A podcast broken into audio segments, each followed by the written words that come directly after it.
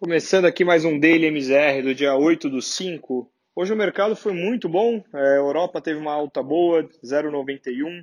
E a parte o S&P também, uma alta de 1,69, uma alta muito forte. Quando a gente olha o índice aqui na Bolsa Brasileira, 1,97, o futuro.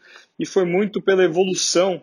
É, a semana começou bem complicada, mas você teve uma evolução boa em relação aos progressos entre China e Estados Unidos e é toda aquela questão do Trump, as acusações mais fortes e aí riscos de novas ameaças ali para a guerra tarifária, mas o, hoje os negociadores é, sinalizaram ali que estão bem favoráveis ali para partir para um novo acordo. Então isso deu uma acalmada nos mercados e realmente foi muito positivo. Quando você olha para os Estados Unidos, hoje teve o que a gente chama do payroll, né? então são os dados de emprego nos Estados Unidos e de fechamento de vagas, a gente teve um assustador número de 20 milhões de fechamento de vagas. Por que pareça, o mercado esperava mais, 21 milhões e meio, e o desemprego bateu 14% nos Estados Unidos. A gente tinha uma expectativa aí de 16, 14,7% para ser mais exato. Só que por que o mercado não impactou tanto isso em relação a um dado que deveria ter sido horroroso e com um impacto naturalmente ali muito forte? Porque os dados de emprego que estão é, nessa consideração tem muito emprego temporário. São 18 milhões são empregos temporários. Então você sabe que numa possível retomada mais rápida e mais forte de economia, você vai ter ali uma. você vai suprir essas quedas de uma maneira veloz. E isso deu uma acalmada no mercado quando você olha e não impactou os números, que é uma coisa principal. A gente olha para o Brasil, é, o Brasil acabou surfando a onda é, do mundo. Eu esqueci de falar do petróleo. O petróleo teve uma alta de 5%, então foi positivo. O minério teve uma alta boa também, até puxado pela Vale hoje. A gente vai falar um pouquinho sobre isso.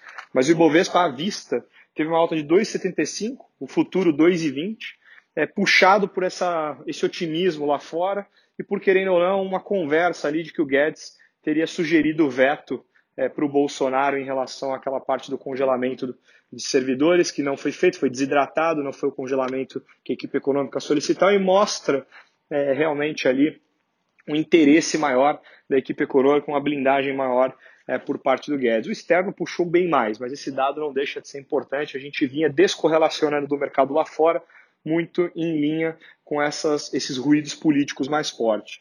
É, juros teve em queda muito forte, então hoje você continuou, lembra que o Banco Central cortou juros essa semana para 3%, você continua caindo juros, expectativa já de pelo menos 50 pontos ali é, de corte, tem muita gente falando de 0,75 na próxima reunião para 2,25, mas juros caiu na curva inteira e na curta caiu mais do que a longa. Por que, que o prêmio curto caiu mais? Porque a inflação veio muito baixa.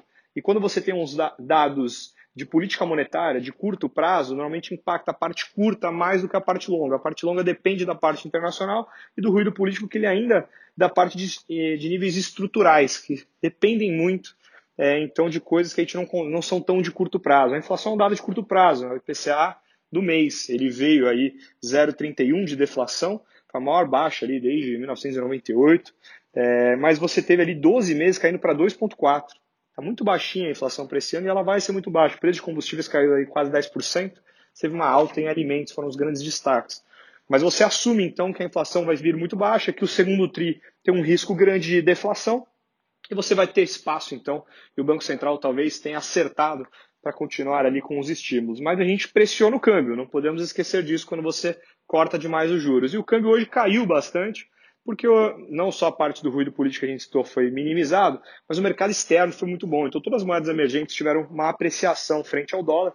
A gente fechou ainda no 5,74, uma alta, ainda é muito alto, obviamente, o nível do dólar, 5,75 o, o futuro, mas esse impacto acaba sendo, é, querendo ou não, mais minimizado. O IFIX teve, ficou no 0 a 0 hoje, o índice de fundos imobiliários, ficou em misto ali em relação a alguns fundos em alta, alguns fundos em baixo, então foi ali basicamente misto. Mas eu acho que é legal destacar também que eu acabei falando menos algumas ações. As ações de. Todas as ações ligadas a commodity, principalmente, sessão JBS, mas Suzano, teve resultado importante. Essa semana foi muito bom, subiu 6%, Vale subiu 6%, Petrobras subiu 6%. É, e você teve as, as empresas de e-commerce tendo algum tipo de correção, mas uma semana muito forte.